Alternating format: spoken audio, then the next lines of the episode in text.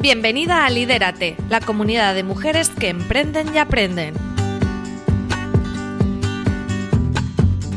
Este es un podcast para emprendedoras donde charlamos, compartimos y aprendemos junto a mujeres que nos inspiran a sacar nuestra mejor versión. Con Sonia Escribano y Esther Ruiz. Hola a todas y bienvenidas a un nuevo episodio del podcast de Lidérate. Hoy, durante nuestra conversación, vamos a tratar un tema que suele generar dudas y que para algunos negocios podría convertirse en una estrategia que les permitirá diferenciarse de los competidores de su sector y destacar. Hablamos de hiperespecialización, de cómo enfocándonos en un nicho concreto podemos hacer crecer las ventas de nuestro negocio. Y para hablar de todo esto contamos con dos invitadas expertas en el tema.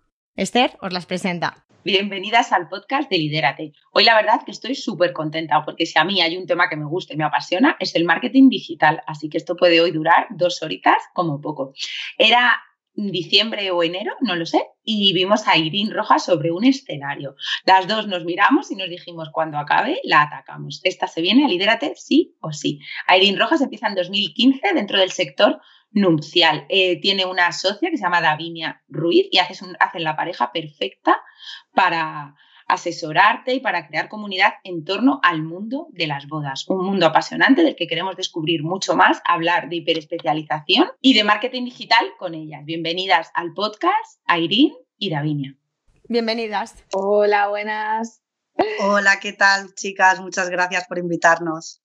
A vosotras por estar aquí. Bueno, para empezar, la pregunta siempre es obligada. ¿Qué tal estáis llevando estos días, estas semanas ya, bueno, casi meses de confinamiento? Si alguien lo está escuchando en el futuro, ahora mismo estamos en mayo de 2020 y llevamos dos meses, creo que ya confinados aquí en Madrid. Así que bueno, ¿qué tal lo estáis llevando? Pues la verdad que, lo llevo mejor de lo que esperaba. Eh, yo soy una persona que está muy acostumbrada a, bueno, pues a estar en casa. Soy muy hogareña. Me gusta salir, pero también trabajo desde casa. Llevo cinco años en casa, entonces tampoco me ha supuesto un gran cambio en mi vida.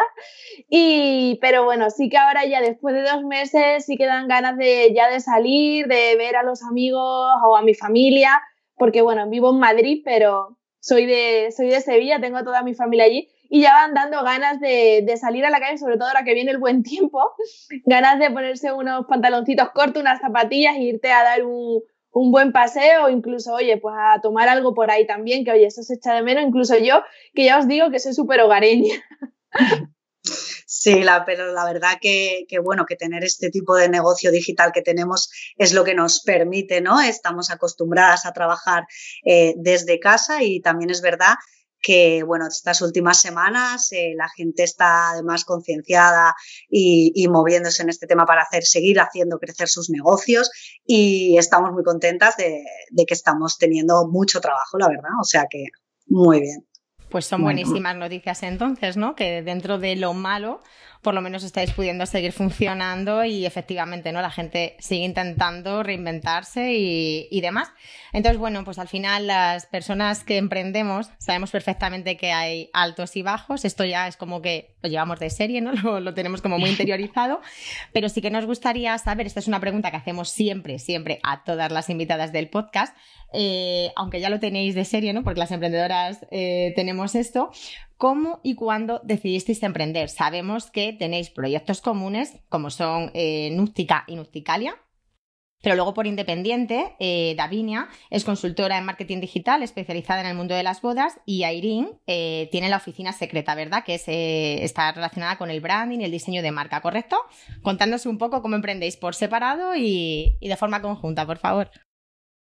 Vale, pues eh, sí, al final yo soy un poco una emprendedora tardía, desde, vengo siempre del, del, mundo de la empresa, he trabajado durante muchos años en departamentos de marketing de grandes empresas como Heineken, empresas también pequeñas de, de otro tipo, en agencias de marketing y sí que es verdad que siempre veía que al final tenía un techo, ¿no? Llegaba a un punto, yo me implicaba mucho, y, pero llegaba un momento que, que había ahí un techo y que veía que no podía dar más más de, lo que estaba dando, que no se valoraba esa parte, demás. Y a raíz también, además de, bueno, de, una mala experiencia en la última empresa en, la que estuve, como, como muchas personas han pasado, pues fue el momento que dije hasta aquí, hasta aquí yo quiero de verdad llevar a cabo eh, mi proyecto, quiero ayudar a las personas a que consigan eh, tener su marketing, su marketing digital y, esto es lo que, lo que quiero conseguir. Y la verdad que, llevo, va a ser ahora dos años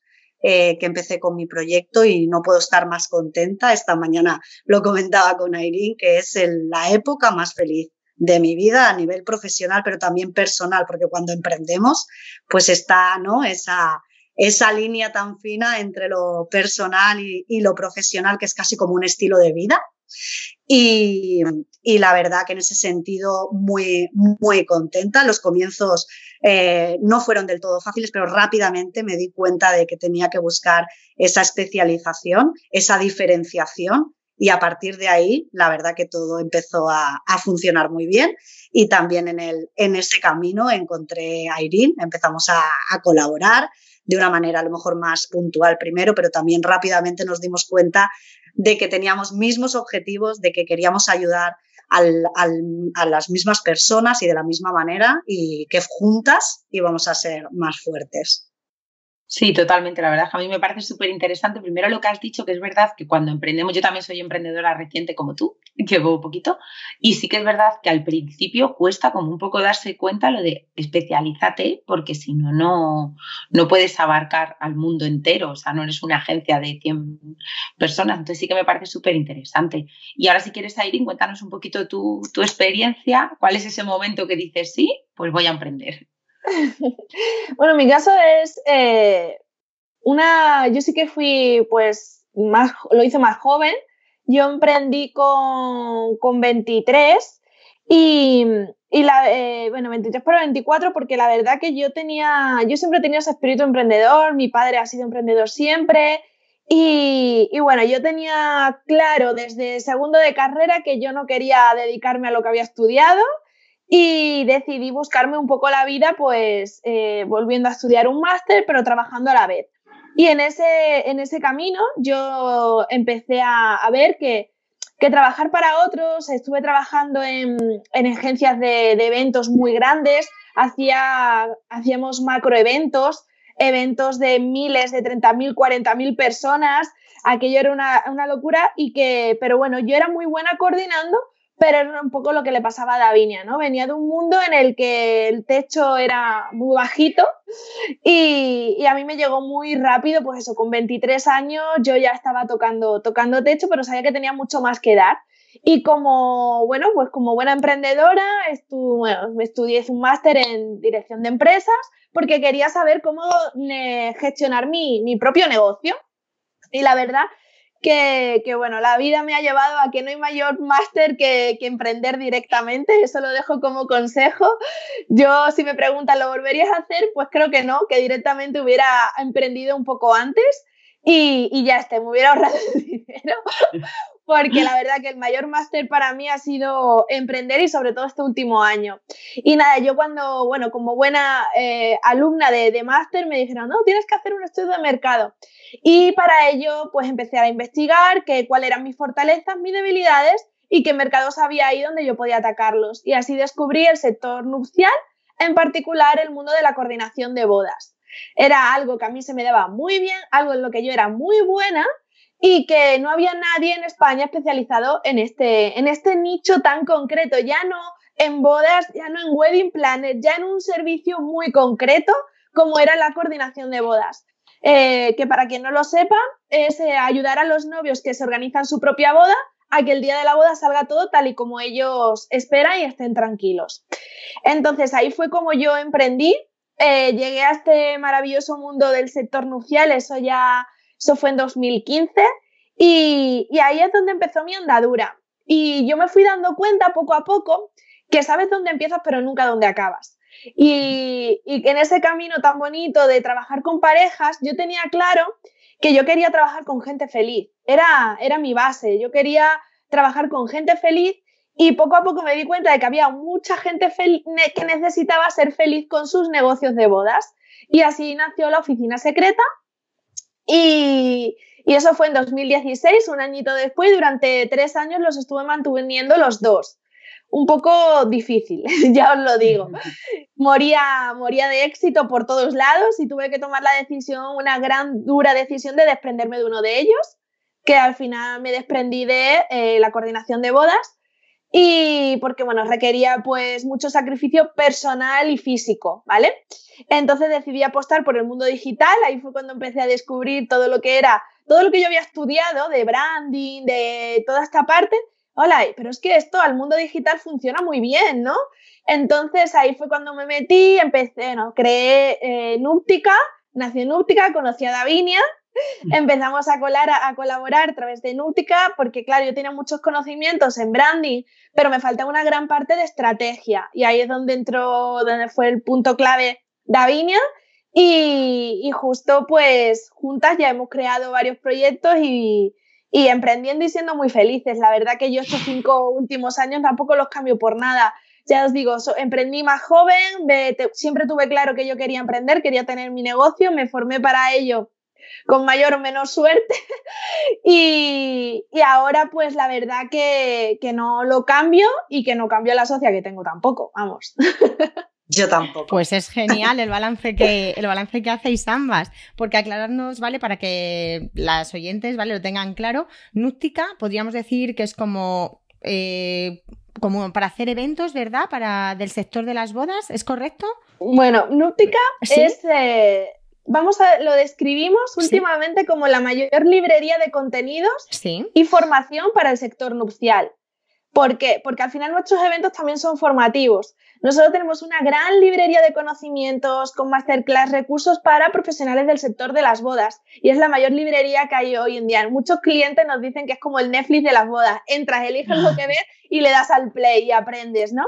Y, pero también nuestros eventos hacemos varios eventos, hemos, bueno, este año por la situación no sé si vamos a poder hacerlos, pero hemos venido haciendo varios eventos al año formativos enfocados a aprender estrategias. Por eso nosotros trabajamos mucho que es la formación y el hacer crecer a los negocios de las bodas desde, desde el punto de vista del aprendizaje y la mejora interna del negocio. Y Nusticalia, entonces es escuela.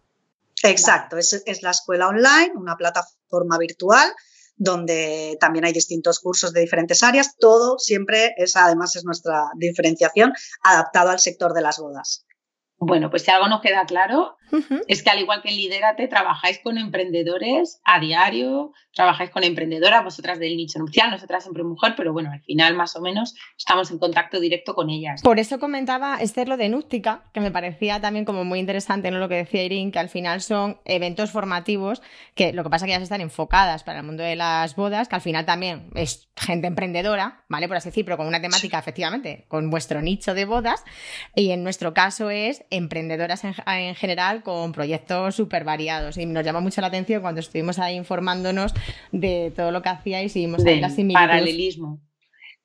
Y sí, que al trabajar con ellos, ¿qué errores son los más comunes, los que normalmente veis, tanto en proyectos muy iniciales como los que ya llevan un caminito recorrido, pero cuáles son así como los, no sé si tres, cuatro más o menos, que siempre caen todos los emprendedores? A ver, Gavinia. El, primero, y efectivamente, no importa el, los años que lleven, si están empezando o si llevan 20 años en el sector, es que no tienen definido a su cliente. No conocen realmente a su cliente. Ese yo creo que sería el primero y el más importante. ¿Vale? Sí que es verdad que después tampoco tienen una estrategia sobre todo si nos enfocamos al, a la parte digital, a la parte online, porque además muchos piensan, no, no, pero si es que mi negocio al final es presencial, yo mis servicios de wedding planner, mis servicios de fotografía, los doy de manera presencial, sí, perfecto, pero hay mucha estrategia digital que puedes realizar para, que te contraten, ¿no? que te contraten, exacto. Eso es, eh, eh, destacaría yo, no sé, Irene, ¿qué, qué otros, si sumas alguno más?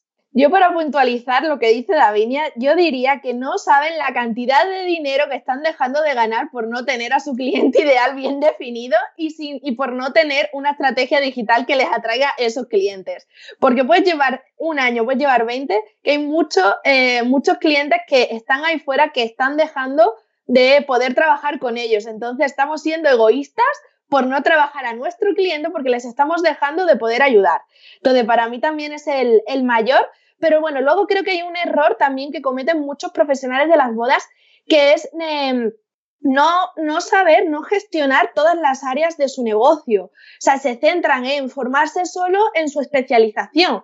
Por ejemplo, un fotógrafo solo en hacer fotografías, una diseñadora de tocados en aprender técnicas de creación de tocados o una wedding planner en formarse como wedding planner, pero se olvidan de que son empresarios, de que tienen que conocer todas las áreas de su negocio, que para poder crecer tienen que saber delegar y para delegar tienen que formarse y ser conscientes de qué áreas tienen o qué eh, herramientas, qué estrategias que tienen que hacer para poder llegar a, a, tener un negocio exitoso, rentable en el tiempo y escalable en un futuro. Entonces, para mí, el que no sepan cómo controlar que no controlen de finanzas, que no controlen de estrategias digitales, que no controlen de cómo utilizar una herramienta tan sencilla y que todos tienen, Instagram, como herramienta para su negocio de bodas. Son cosas tan básicas, pero que muy pocos profesionales de las bodas están haciendo y es también una labor nuestra.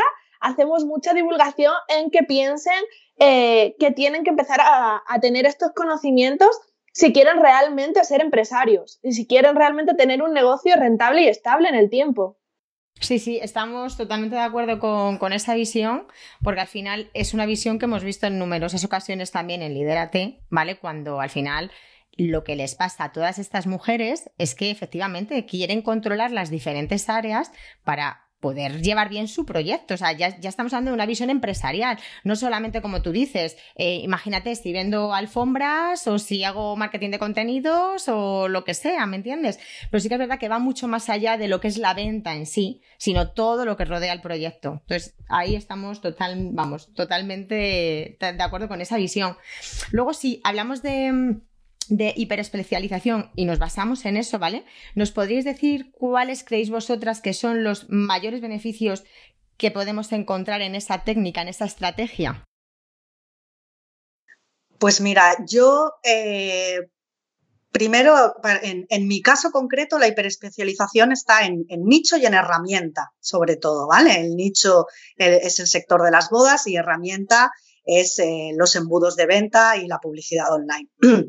Entonces, ¿qué pasa? Que el primer beneficio es que mm, te hace mostrarte como un experto, ¿no? Eres un experto y la gente que tenga este problema en concreto va a acudir a ti. Sería como, como ser autoridad, ¿no? Por así decirlo. Exacto, hmm. exacto. No, y, no, por ejemplo, acudir a, eh, una agencia generalista de marketing que hagan de todo, que lo harán estupendamente bien, pero al final yo tengo un problema concreto, que es que no tengo mi embudo de ventas eh, formado para mi negocio de bodas, por ejemplo. Ese yo creo que es el, principal beneficio, esa autoridad, ¿no? Y luego también es algo muy importante, es que tú misma eres capaz de, em, de, hacerte experto más rápidamente aún, ¿no? Y profundizar más aún en tu área. ¿Por qué? Porque es solo una. Entonces te tienes que focalizar en eso y seguir mejorando en, en esa parte. No, sobre todo que, puntualizando también a lo que comenta Davinia, para mí también es muy importante la, parte de hablarle a tu cliente en el lenguaje que tu cliente entiende, adelantando adelantándote a sus necesidades y a sus problemas. Cuando controlas muchísimo de algo muy concreto, es que le hablas muy fácilmente a esa persona. Y sobre todo cuando estás hiperespecializado como nosotras en un sector y en unas áreas muy concretas, que ahí es donde para los que no conozcan este término, es eso, no solo especializarse es, eh, pues sector nupcial, hacemos cualquier cosa para el sector nupcial, no, hacemos branding, ventas y embudos de venta, por ejemplo, a través de la oficina secreta, ¿no? Que es esa especialización. Pues eh, nosotros ah, nos sirve mucho esto para hablarle directamente a ellos de sus problemas y que ellos entiendan que les entendemos. Totalmente. Yo sí que quería, porque habéis hablado las dos, que no podemos estar más de acuerdo, sobre lo importante que es poner en el centro de la diana a ese cliente ideal, porque tienes que hablarle a él, crear productos para él y conocer el lenguaje, conocer sus problemas, sus inquietudes, etc. No sé si nos podríais decir algunos consejos básicos, que yo sé que esto es más complicado, eh, para alguien que nos esté escuchando y diga, es que yo creo que mi cliente ideal son todos, porque yo vendo, no sé, pues eso, hago tocados y son para cualquier novio, o sea, no, no son para cualquier novia, ¿no? Entonces, como algunas pautas para poder delimitar a ese cliente ideal. No sé si Irene o Davinia. Lo primero, algo que me gustaría decir, que cuando hablamos a todos, no nos escucha nadie esto para que quede, para que quede ahí. Cuando le hablamos a todos no nos escucha nadie, ¿vale? Entonces ya solo con eso tendríamos que esforzarnos en definir a, ese, a ese cliente. Yo creo que la clave está en la investigación. ¿Vale? Aquí sí que es verdad que podemos investigar de tres maneras. ¿Quién queremos que sea nuestro cliente? O antiguos clientes con los que hemos trabajado y estamos a gusto y hemos estado contentos. Queremos que sea alguien ideal con el que nunca hemos trabajado, pero que nos gustaría que fuera así, así y así o queremos una versión también de nosotros que a veces, ¿vale? Con ese tipo de cliente vamos a empatizar también muy bien. Primero, decidir eso y a raíz de ahí investigar. Si es alguien como tú mismo, es mucho más fácil, porque al final piensas en ti y eh, das con ello, ¿no? Y la otra manera, y, el resto es investigar con las herramientas que nos pone también Internet en este caso. ¿Vale? Pero no, hacerse, no hacer solo una investigación en Google, con una palabrita clave que hacemos y ya está. No, hay un montón de herramientas que, podemos utilizar eh, para hacer esa investigación. ¿Vale? Foros, los propios comentarios de YouTube, eh, de Amazon, incluso ahí estamos viendo el, el, perfil de una persona que está comprando un determinado producto, por ejemplo, en el caso de Amazon, y vemos qué quiere, qué no quiere, qué le gusta, de qué se queja o qué alaba. ¿no? Y a partir de ahí podemos ir dibujando ese, ese cliente y que luego, por supuesto, siempre también podemos contrastar con encuestas directas. Si tenemos una buena audiencia o incluso a gente de nuestro alrededor. Eso también nos va a dar pistas, ¿no? Por así decir, para qué negocios es más interesante eh, buscar ese nicho concreto, ¿no? Porque entendemos que habrá una serie de factores que debemos tener en cuenta, ¿no? A la hora que realmente sean importantes para valorar si decidir dar el salto a hiperespecializarnos o no nos va a merecer la pena. Claro, ahí existen las herramientas de validación de nicho. Antes de meterte a definir un cliente ideal, lo el primer paso en verdad es validar el nicho. Es validar si hay mercado suficiente, si no está saturado ya por competencia, ¿vale? Por otros negocios que ya estén haciendo lo que tú y sobre todo si, si es viable, ¿vale? Es decir, si es viable económicamente y si están dispuestos a pagar ese nicho los servicios que tú vas a poder ofrecer para tener un negocio rentable. Para poder validar un nicho principalmente, volvemos, investigar, ¿vale? Investigar, analizar cuántos negocios hay que se estén dedicando a esto. Si no hay, ¿vale? Como era nuestro caso, sobre todo cuando, cuando yo empecé con la oficina secreta, no había ningún estudio de diseño especializado en el sector nupcial. A día de hoy creo que hay algo, algo, poco, ¿vale? Pero porque yo, yo tenía la ventaja de, claro, yo conocía ya el sector y yo decía, es que hay mucha gente que lo necesita, pero sobre todo para mí el caso más concreto y puedo contar mi, mi experiencia fue cuando hice la investigación de nicho para la coordinación de bodas. Yo en ese mm. momento no conocía el mundo nupcial, yo no me había casado, vamos, sigo sin estar casada, que eso me lo preguntan mucho. Eh, sí, no estoy casada y me dedico al mundo nupcial, es que no es incompatible. Yo tampoco estoy casada. Entonces, bueno, yo la primera vez que llegué al mundo nupcial es investigando, pues eso, mis debilidades y mis fortalezas. Eh, mis fortalezas eran, soy muy buena coordinando, o sea, coordinaba eventos de 30.000 personas. Eh, Madre mía. Sí, sí, aquello era un poco locura y... Pero se me daba muy bien, ¿sabes? No había errores, era buenísima improvisando, entonces eh, empecé a ver qué profesiones había que necesitaran de esto. Y cuando llegué al mundo nupcial, claro, todos mis amigos me decían, oye, hazte wedding planner, hazte wedding planner, que a ti se te da bien organizar fiestas. Y yo, sí, y decía, vale, a ver, me lo dicen mucho, vamos a ver qué hay por aquí. Entonces empecé a investigar, empecé a analizar y viendo en comentarios, en libros de bodas, por eso me encanta que eh, siempre David me pone el ejemplo de Amazon, en comentarios de libros de boda había muchos comentarios de, en foros de amigas diciéndole, mira, este libro para ti, que tú que no quieres wedding planner, para que aprendas a organizarte tu boda eh, sola. Y había otros comentarios de las amigas respondiendo diciendo, vale, y el día de la boda ya estoy yo pendiente de todo. Y a la novia le respondía, pero es que yo quiero que tú disfrutes. Y a mí ahí se me encendió la bombilla y dije, vale, que aquí hay algo. ¿Vale? A mí ya, yo ya había visto que había servicios de coordinación de bodas porque había investigado el mundo del wedding planner y dije, ala, pero eso es lo que hace una coordinadora de bodas. Entonces, puede pasar que haya novias que no quieran eh, una wedding planner pero sí que quiera que su amiga disfrute. Mm, se me encendió la bombilla y vi que fuera vía en el mercado americano y latinoamericano, eh, incluso en Francia, en Italia, había empresas solo de coordinación de bodas y no tenía por qué estar incluido. Y gracias a esa investigación yo eh, tuve un éxito tremendo con mi, con mi negocio de coordinación de bodas. Era la única empresa en España y en, tuve 25 bodas en cuestión de año y medio cosa que es muy, muy, muy difícil de conseguir cuando eres una wedding planner al uso que hace de todo y le habla a todo el mundo. Entonces, ese fue mi caso y así como llegué a la conclusión, ni más ni menos. Estás escuchando Lidérate, el podcast de mujeres que emprenden y aprenden. Bueno, ahora que hemos hablado un poquito más de ese cliente ideal que tenemos que tener y de todas las ventajas que tiene, sí que me gustaría aprovechar con vosotras que tenéis varios proyectos, que nos hablaréis un poquito de cómo se coordinan varios proyectos, cómo se escala un negocio, mm, cómo coordinar equipos que, por ejemplo, la gente que sí que ya empieza a tener equipos más grandes dice que lo más difícil de todo siempre es eh, trabajar en equipo y coordinar a la gente. Así que si nos podéis hablar un poquito de este aspecto. Bueno, yo hablaré primero y, la parte del equipo sobre todo se la voy a dejar a Irene, que ya es la, la crack en eso, pero mucha planificación, también mucho trabajo al principio, sobre todo, y mucho esfuerzo y a veces muchas horas de más, pero es nuestro bebé. Y, pero sobre todo, sobre todo planificación y foco hacia una cosa.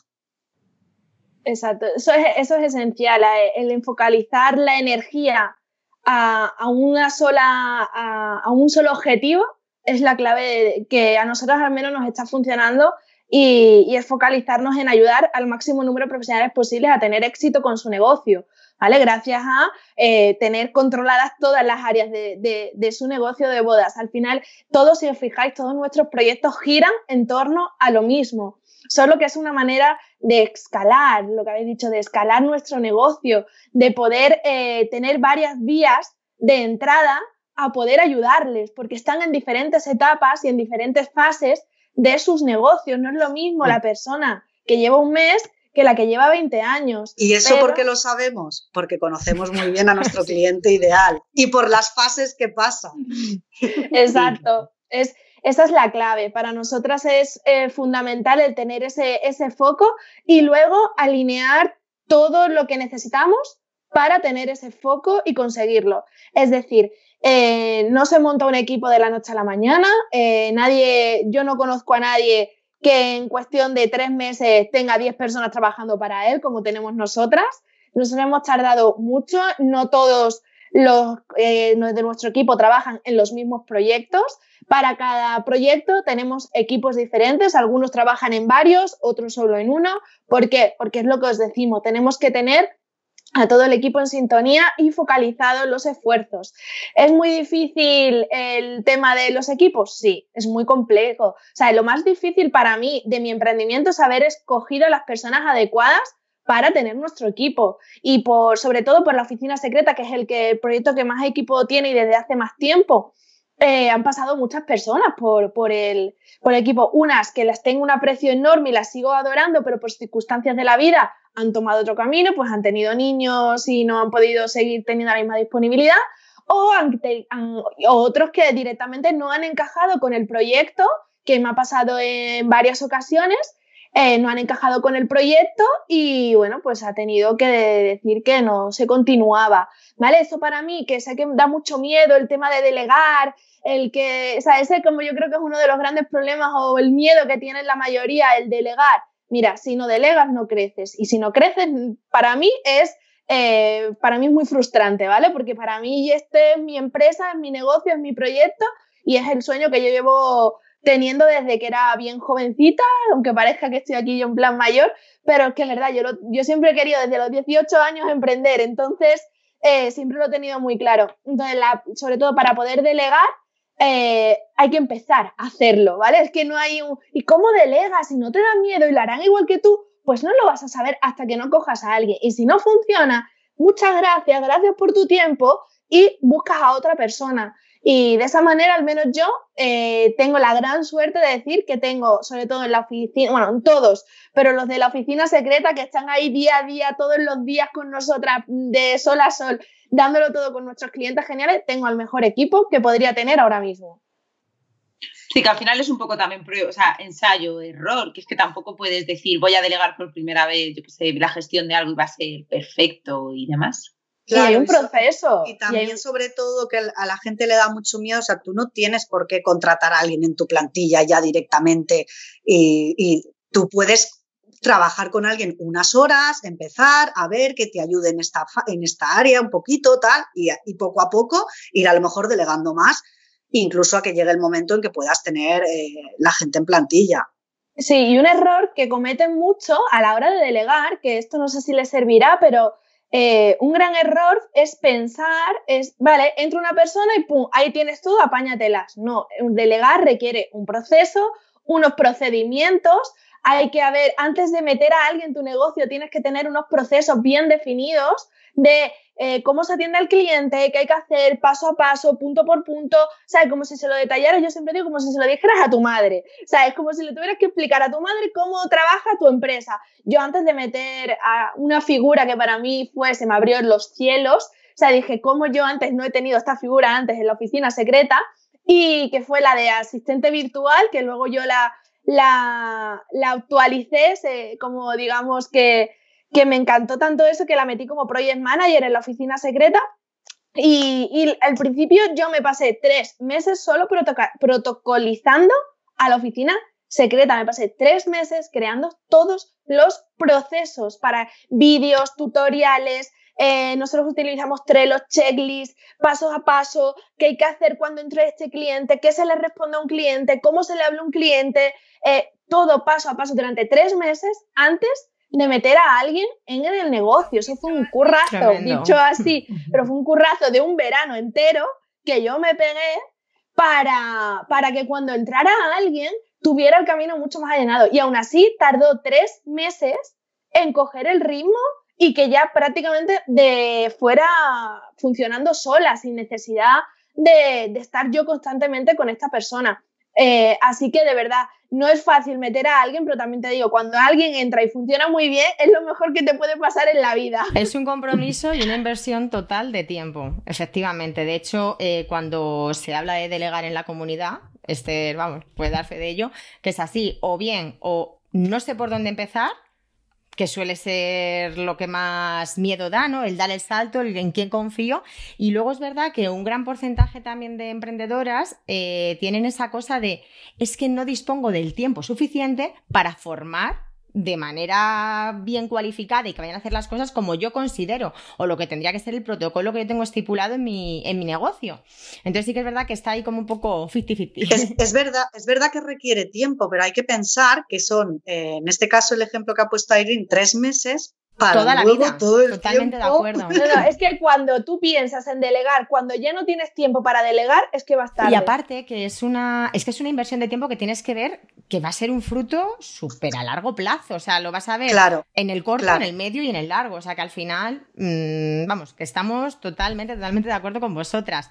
Nos has mencionado varias veces. Yo creo que también lo que pasa a la hora de delegar, que no sé si vosotras también lo veréis, eh, bueno, yo gestiono redes sociales y demás, entonces normalmente muchas veces llego a empresas son muy pequeñas y el patrón, o sea, mi cliente ideal, suele ser aquella que ha empezado, que ha emprendido, que es freelance y que de pronto ya trabaja 13 horas al día, ha perdido los fines de semana, ha perdido el rumbo, etcétera. Y muchas veces también lo que le pasa y lo que le frena a delegar, que yo creo que también lo vais a, a estar de acuerdo conmigo, es que no tienen el proceso que ha contado Airín, que me parece súper interesante. Hay que tenerlo, porque muchas veces lo que le pasa, yo cuando llego y le digo, bueno, venga, pues yo te voy a echar una mano con tus redes sociales. ¿Cada cuánto publicas en Instagram?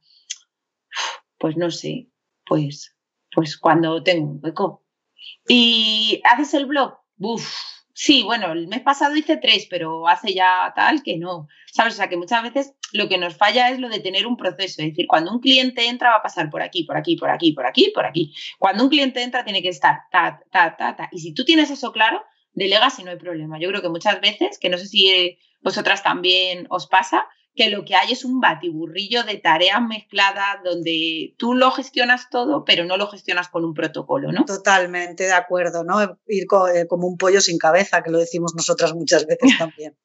A mí eso me pasó, que yo no voy a venir ahora aquí a dar lecciones a nadie, pero a mí me pasó. Yo estuve mis dos años, mis tres primeros años yo sola, eh, conmigo misma, y, claro, yo tenía mi orden y mi caos, es mi orden y mi caos, ¿no? En mi cabeza y en, mis, en mi drive, en mi Trello, en todo, ¿vale? Pero ¿qué pasó? Yo dije, a ver, a ver, a ver, ¿dónde está yendo esto? Yo ya antes de meter a esta persona tipo asistente virtual eh, ya tenía una persona trabajando conmigo en la oficina secreta para, eh, para diseñar y para temas de web.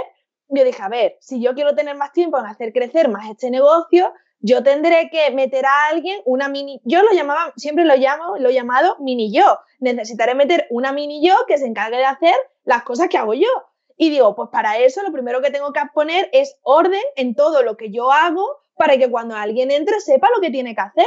Y, y, al final me pasé tres meses, tres veranos, donde me protocolicé todo, me harté a currar como nunca, pero es que eh, ha sido lo mejor. Es que a día de hoy seguimos usando esos protocolos. Estamos hablando de dos años y medio después. Seguimos usando esos protocolos, pero es que los protocolos se van actualizando. Ahora tengo a la Project Manager que está dándole pie a una nueva compañera que se ha incorporado recientemente al equipo y ella se está encargando de actualizar todos los protocolos, meter protocolos nuevos para que esta persona se integre. Ha entrado una persona hace una semana y ella ya se está encargando de todo el email, de todo, de todo, o sea, de mm, como un, un 25% de la empresa ya lo tiene esta persona solo por los videotutoriales, por todos los protocolos que tenemos. Es que ya es algo que tú creas una vez que luego siempre tienes que ir alimentándolo para poder seguir creciendo. Eso es. Así que que merece la pena. Merece muchísimo la pena porque lo que dices, lo creas para una primera persona pero solo luego ya no es lo mismo desde el inicio crear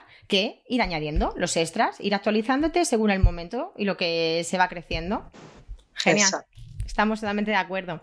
Y si hablamos de branding, ¿vale? Que queríamos tratar también este tema, ya que tenemos expertas aquí en la, en la materia, entendemos que a lo mejor durante esta etapa de confinamiento ha habido también en marcas de nupciales que han visto el momento, ¿no? El momento de poder reinventarse, dar un giro a su imagen de marca. No sé, contadnos si a lo mejor este, esta crisis que estamos viviendo, porque dicen que de todas las crisis eh, nacen cosas nuevas, a lo mejor también ha sido como un punto de inflexión para mirar hacia adentro y analizar qué cosas queremos cambiar de nuestros proyectos. Entonces, Esther y yo es verdad que estuvimos hablando que a lo mejor el tema del branding y de la imagen de marca que queremos mostrar podía ser uno de ellos que, se viera en auge para vosotras.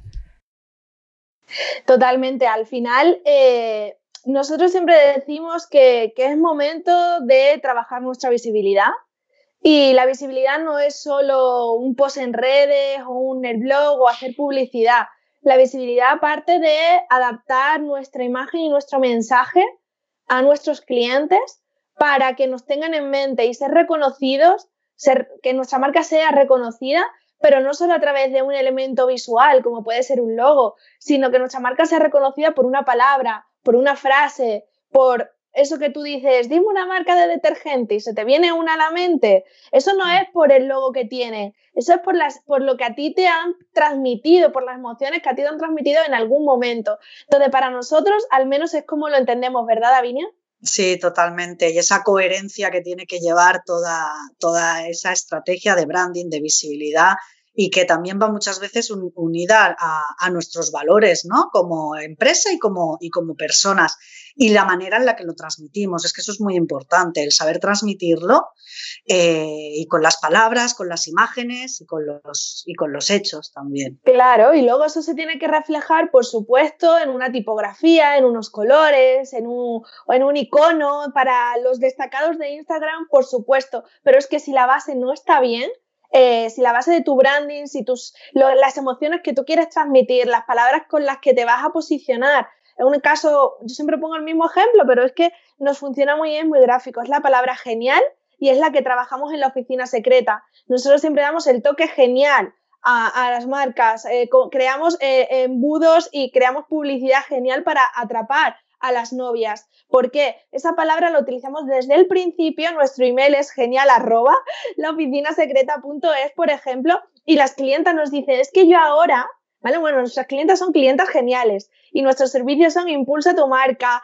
genial, lanza tu marca genial, o sea, todo lleva la palabra genial. ¿Para qué? Para que nuestras clientas que nos lo dicen súper constantes, que ya es, alguien les dice genial o piensan o dicen ellas genial y solo pueden pensar en la oficina secreta. Es que me estoy copiando de Irene, me dicen mucho. Pero claro, lo que estamos ahí es creando branding y es con una palabra, ni un color, ni un tal, que puedes decir, bueno, no te echas tierra en tu tejado, que tú haces marca y web. No, pero es que nosotros lo que trabajamos con nuestros clientes es esto. ¿Qué emociones quieres transmitir? Vale, y eso, una vez que sabemos quién es tu cliente ideal, qué emociones quieres transmitir, cuáles son tus palabras, cuáles son tus frases pitch, estrella, tu biografía, llámalo como te dé la gana. Si nosotros no tenemos esa información previa, cuál es tu misión, cuáles son tus valores, nosotros no podemos trabajar en crear un branding gráfico para tu marca, porque es que una cosa va de la otra de la mano y es que nosotros al final lo que hacemos es trasladar lo que ellas son a una imagen gráfica y que ellas vean esa imagen y digan, es que esa soy yo, pero es que a su vez trabajamos, si sabemos el cliente ideal, trabajamos en que el cliente ideal vea toda su estética también gráfica y diga, es que yo necesito hablar con esta persona porque es que me está transmitiendo estas emociones. ¿Ves? Al final el branding es emociones, pero es algo un poquito más. Todo va de la mano, pero si no emocionas, si no tienes claro cuáles son tus valores, cuál es tu, qué es aquello que marca la diferencia, poco vas a poder creer, por mucha marca bonita que te hagan, no te va a funcionar, o al menos así como lo vemos nosotras y la, experiencia que tenemos nosotras con, los clientes. Y para ello la conexión vuestra efectivamente con los clientes es que es vital. O sea, es que al final es es un trabajo psicológico también, ¿eh? porque tenéis que conectar con ellos y conocerlos. Eh, es que Irene y David están moviendo la cabeza así mucho y me siento muy representada porque según estabas contando, me estabas contando lo que siempre cuento, por ejemplo, cuando yo hago los proyectos de interiorismo, lo de tengo que conocer a ese cliente ideal, tengo que conocer lo que necesita para que lo que refleje en esa casa sea esa persona. Entonces lo estabas contando tan, tan bien llevado a toda la parte de, marca que, vamos, es que me estaba encantando. Pero efectivamente que el componente emocional es fundamental porque no puedes transmitir si no llegas a eso, adentro, a tu casa. Además, para nosotros, y esto lo, siempre lo digo y mis clientes y con los que tengo reuniones lo saben, es que nosotras elegimos con quién trabajar. O sea, la reunión, yo al final les digo si puedo ayudarles o no si creo que hay feeling o no. y si lo hay, hmm. es un feeling que te mueres y es muy poco el que yo le digo el sí, que luego al final no cerramos. Pero hay muchos que muchos, hay muchos, y además los recalco, muchos que les digo que no, hmm. porque no hay ese feeling, porque no les vamos a poder entender. Yo soy la puerta a mi equipo, porque mi equipo trabaja como como somos, trabajamos todos a una, tenemos una misma filosofía, que eso también es muy importante cuando se crece, que todo el equipo esté Em, Sintonía, sí. Alineado. sí. Exacto, alineado, porque yo hago el prefiltro con el cliente, ¿vale? Le doy el sí, vale, quiero trabajar contigo, queremos trabajar contigo, pero luego es el equipo el que trabaja con él. Entonces, si yo ese feeling no lo tengo, mi equipo no lo va a tener. Y nosotros le decíamos a muchos que no, porque es que es eso, es feeling. Yo tengo una frase en la oficina secreta, en el, en el feed, que dice, branding es feeling. Es que eso es para nosotras. ¿A que sí, sí Davinia? Totalmente, ¿no? Y, es muy importante ese feeling, esa conexión y ese, y ese entenderte con tu cliente, porque sentir la obligación, eh, y aquí me estoy yendo un poco del tema del branding, pero creo que será interesante también para todo el mundo, sentir la obligación de tener que trabajar, coger ese cliente porque sí, porque te hace falta y porque tal, es muy complicado porque es que luego no vas a trabajar a gusto, te dediques a lo que te dediques. Entonces es también importante saber, eh, saber detectar ese feeling con los clientes, el que les puedas ayudar, incluso ser valientes de en un momento dado decir que no a un cliente y no hay, y no hay ningún problema. Así es, es verdad que es algo que a lo mejor en los inicios habrá emprendedoras a, los, a las que les cueste más dar ese paso, pero es verdad que en el momento que tú ya decides sé con quién quiero trabajar y con quién no, eso va a marcar también muchísimo el desarrollo de tu proyecto y la evolución que va, que va a tomar. Y, si son valientes, que lo hagan desde el principio, porque yo lo, yo lo hice así y yo le dije que no a los dos primeros clientes, potenciales clientes, que, me llegaron con mi proyecto. Y a la vez estaba temblando diciendo, Davinia, ¿pero qué haces? ¿Pero qué haces? Pero creo que eso asentó las bases y, y, los clientes que me vinieron después eran todos con los que quería, con los que quería trabajar. Y más allá de eso te permite efectivamente tú desarrollas también tu autoestima, que cuando tienes un proyecto es fundamental, pero más allá de eso, trabajar cómodamente y poder crear lo que tú realmente vas a hacer bien. Es que si no, sin ese feeling, no puede ser. Bueno, yo creo que todas nuestras oyentes no se pueden quejar porque, vamos, este podcast está ya, es de máster de emprendedores. Eh, comentaros también, 2020 eh, ha sido, bueno, está siendo un año complicado, el coronavirus, nadie en enero cuando hicisteis vuestro plan de año lo podíais tener agendado, lógicamente, pero sí que me gustaría saber si tenéis algún plan en marcha para este 2020, si tenéis algo ahí que nos podáis adelantar o que os haga ilusión contarnos. Pues sí que es verdad que nosotras como, como buenas empresarias hicimos nuestro plan de empresa, ah, no, al, no, a principio de año, sino a final del, año pasado, pero es verdad que hemos tenido que hacer eh, cambios in extremis conforme han ido sucediendo las cosas, pero eso también es, ¿no? Y tener un plan y, y ser flexible con los planes también, también es importante. Y bueno, yo creo, no sé si creo que podemos ir adelantar, ¿no? No lo sabe, no lo sabe todavía mucha gente, la realmente el gran cambio que, sí, lo, Lo, contamos, ¿da? Lo contamos. Venga, Venga. Ay, madre. Bueno, pues es que una de las cosas que nos ha hecho ver esta situación, ¿vale? Porque somos muy analíticas y hay que, y hay que analizar mucho lo que se viene. No podemos tomar decisiones a la ligera. Bueno, nosotras en, en octubre pasado firmamos nuestra empresa, montamos nuestra SL y, que, y nosotras, eh, bueno, pues tenemos nuestros proyectos independientes y proyectos juntos a través de la SL.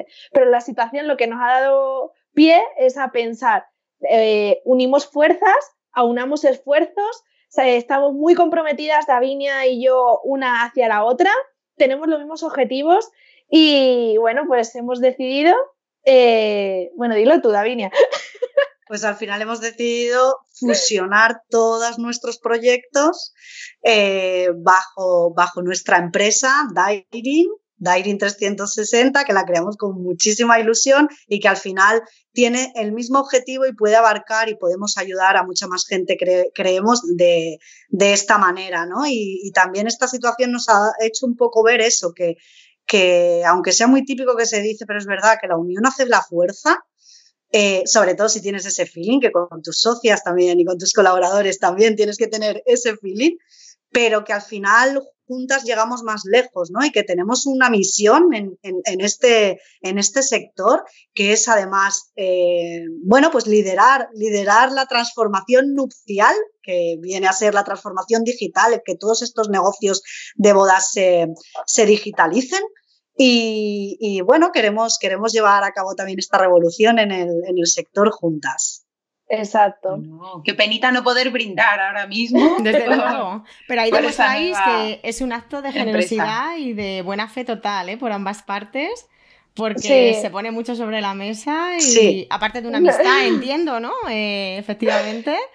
Total. Además que nosotras no nos conocíamos antes de, de trabajar, nosotras nos hemos conocido trabajando juntas en el mundo del emprendimiento. Y es lo que tú dices, eso es una gran apuesta, es un gran acto de, de, amor y fe. O sea, es un poco amor hacia la otra. Lo dijimos que... nos casábamos, estamos no estamos casadas con nuestras parejas, pero sí que estamos casadas nosotras y que dijimos que hasta que la muerte nos separe.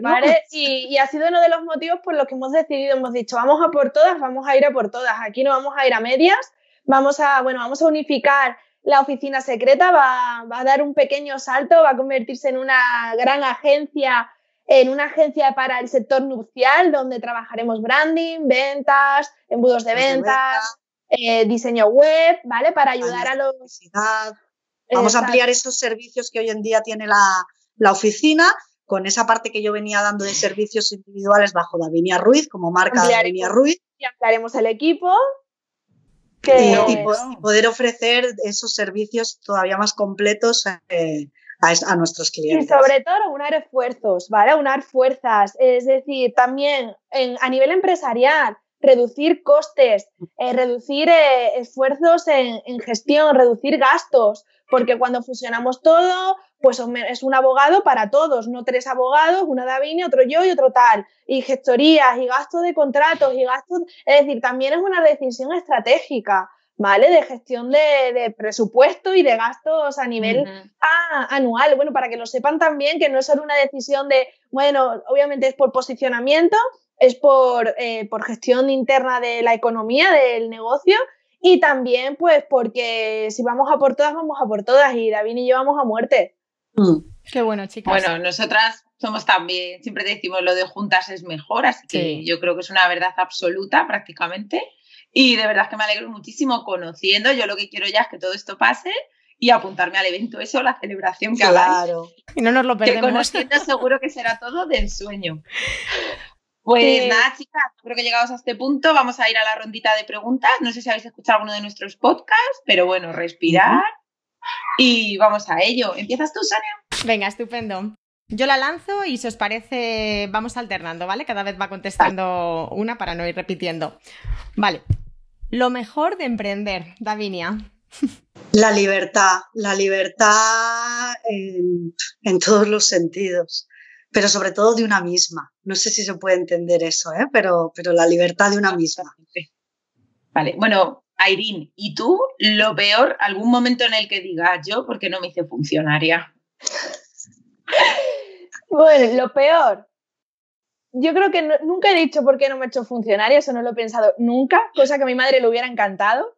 Pero yo sí que he pensado mucho, cierro, cierro. Lo mando toda la mierda y me voy a trabajar para otro lado o me invento otra cosa. O sea, he pensado mucho, cierro, lo cierro todo y lo mando a tomar pero, pero bueno, eso para mí ha, sido, ha, habido muchos momentos, pero creo que lo dijiste al principio del podcast, que es que va con nosotras. Pero yo de verdad nunca he pensado en María funcionaria. Mira tú por dónde, para desgracia de mi madre.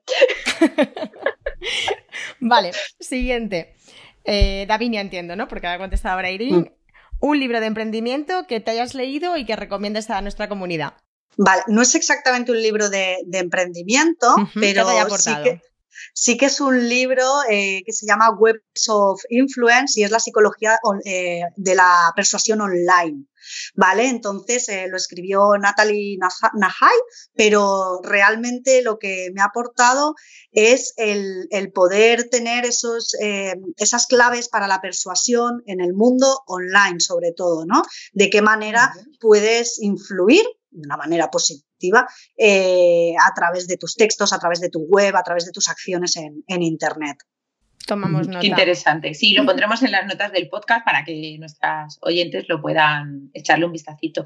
Y bueno, Airin, la verdad es que no sé si eres eh, oyente de podcast. ¿Alguno que te guste especialmente o que nos quieras recomendar? Bueno, este se lo voy a, se lo voy a, lo voy a decir yo, pero va en honor de, de Davinia, que es de es el podcast de, una, bueno, de nuestra mentora, de nuestra gran mentora, Vilma Núñez, que es el podcast de Convierte Más, que, sé que es el que más escucha Davinia. Yo soy poca, poco, poco escucho, no me da mucho tiempo, pero cuando tengo un ratito lo utilizo para desconectar. Y escucho mucho el de Berta Romero y Andrés Buenafuente, el nadie. Muy bueno. Entonces, bueno, dos por uno. Sí, sí, a mí también me encanta eso, que a veces que hay que aprender un poco a desconectar, ¿eh? que igual que en la actitud va esto, también va lo de ser un poco obsesivas con el trabajo, y, porque a mí yo con sí. con Davina me siento, o sea, que al final leo libros sobre marketing, escucho podcast de marketing, no sé qué, yo es como, bueno. Me voy a la ducha con el podcast de marketing, o sea, sí. Hay un mundo fuera de esto también que está bien. Es bueno también salir de ahí, sí que es verdad. Vale, y viendo que efectivamente, como hemos hablado al principio de, mm, del, del podcast, tenemos altibajos, nos reinventamos mil veces, bueno, tenemos unos poderes ahí a tope. ¿Consideráis que ser emprendedora es ser superwoman? Total, totalmente. Además, eh, lo decimos muchas veces, las que sois mami sois más superwoman todavía. Eso, nosotras no somos más ojeras, pero ya No sé si más superwoman, pero más, poderes, más super cansadas. Porque ahí nosotras la verdad que bueno, esa parte no, no la tenemos y, y aún así, pero sí, hay que hacer mil y una para, para llegar a todo. Totalmente. Airín, ¿un curso o alguna formación que tengas pendiente este año o, a la, que te gustaría mucho, que digas, este campo no lo tengo yo tan tocado y me gustaría formarme? Pues mira, justo hoy había un tema que estábamos hablando que, a nosotras nos encanta y nos funciona muy bien, pero es que muchas veces, aunque nos funcionen las cosas, tenemos que seguir formando y aprendiendo mucho más. Y una cosa en la que queremos profundizar este año, tanto David como yo, es en el tema del copy para anuncios, para hacer publicidad y teníamos algún curso fichado por ahí de, de la reina de, la reina madre del copy, ¿eh? ¿no? como ¿no? Sí, yo hice el curso. La reina, ¿cómo era? Madre de dragones, reina de... Es que nuestra compañera Lidia lo, la definió muy, de una manera muy divertida, a mí me gustó mucho, pero bueno, un, tiene un Maider, un curso que, que lo tenemos fichado por ahí. Yo lo hice y es muy recomendable, ¿eh? Maider es calidad siempre. Sí. Davinia, una aplicación sin la que no puedes vivir. Mira el móvil. Mm. a ver qué encuentras. Porque es que decirte solo una. ¿Puedo bueno, responder yo? Las, bueno, sí, las imprescindibles para vosotras. Venga, podéis contestar las dos. Para mí Instagram, y no a modo postureo, sino como hablábamos antes, herramienta de negocio, ¿vale? Para mí es, es un canal súper potente de, de, atracción de clientes. Eh, Zoom y Calendly. Sí. Ok. Irene. Limitándome mucho.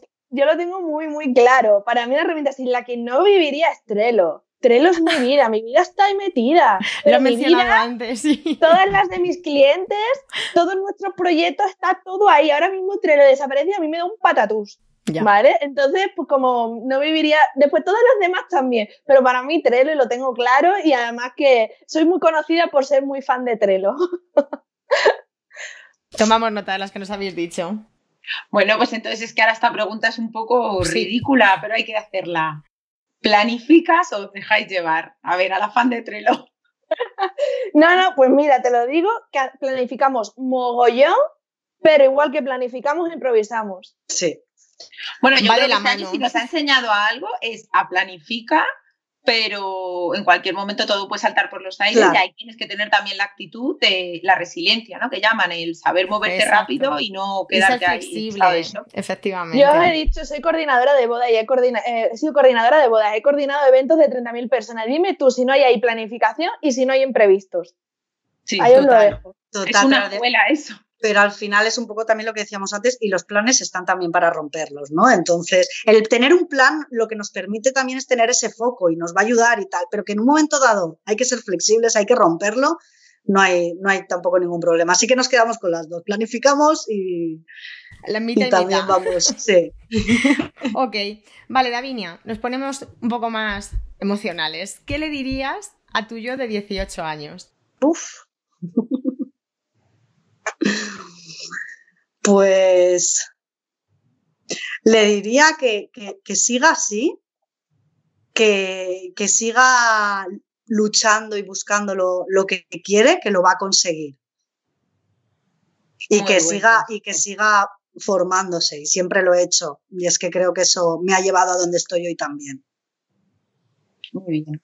Bueno, Irene, y ahora, ¿qué diría tú yo de 18 años si te viera ahora aquí grabando un podcast con tu proyecto, etcétera. Qué guapa. Qué bueno. Toma que sí. Es que mi yo de 18, bueno, tuvo su etapa, claro, aquí como todo, yo fui una jovencita y tuve pues muchos estilos y muchas cosas y yo creo que yo he ido para mejor, no sé. Como el buen vino, así que sí. Exactamente, o sea, mi yo, o sea, yo estoy siendo sincera, que estamos en familia y yo mm, diría, qué guapa estás, qué bien has envejecido si sigues pareciendo que tienes 18 años. Esa es la, moda, la moda de los 18 años nunca te hace parecer mucho más guapa, o sea, siempre a poquito es evidente. A ver, y si ya nos ponemos serias, fuera parte la, la broma, eh, eh, a mí yo creo que me, que me diría que, que ole tú. ole tú, ole lo que has conseguido y, y sigue para adelante, que te va muy bien.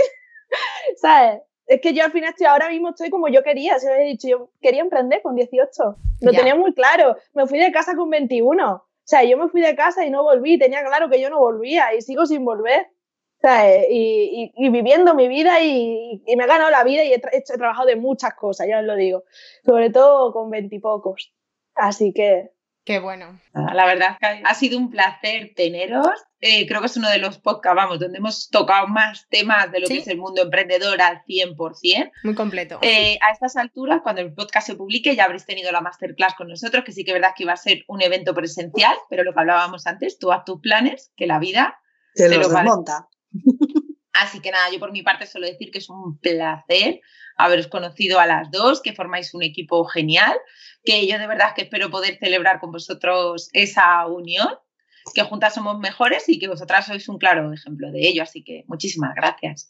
Bueno, muchas gracias, a, vosotras. Ha sido un placer. Muchas gracias, chicas por compartir tanto contenido de valor con nosotras y, bueno, pues habernos regalado este ratito y que nada, estaremos atentas a todas las novedades, todo este proyecto que nos habéis contado, que vais a unar ahí fuerzas y esfuerzos y, y nada, que vaya todo fenomenal y enhorabuena. Sí, muchas gracias, chicas, de verdad. Ya sabéis que nosotras no nos guardamos nada, que es, creo desde el día que me conociste y ahora conociendo a Davinia somos muy parecidas y estamos súper contentas de compartir con vosotras y con toda la comunidad de Liderate, con todas estas mujeres emprendedoras, ¿verdad, Davinia?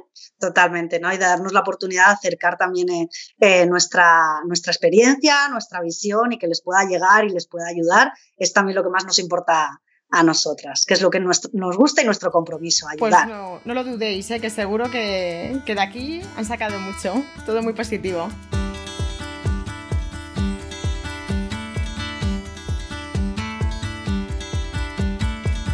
Bueno, y ahora ya pediros un último favor a todas. Si queréis dar visibilidad a este podcast, compartirlo, dejarnos cinco estrellitas, reseñas en Apple Podcast y recordad que lo tenéis disponible en iBox, Apple Podcast y Spotify.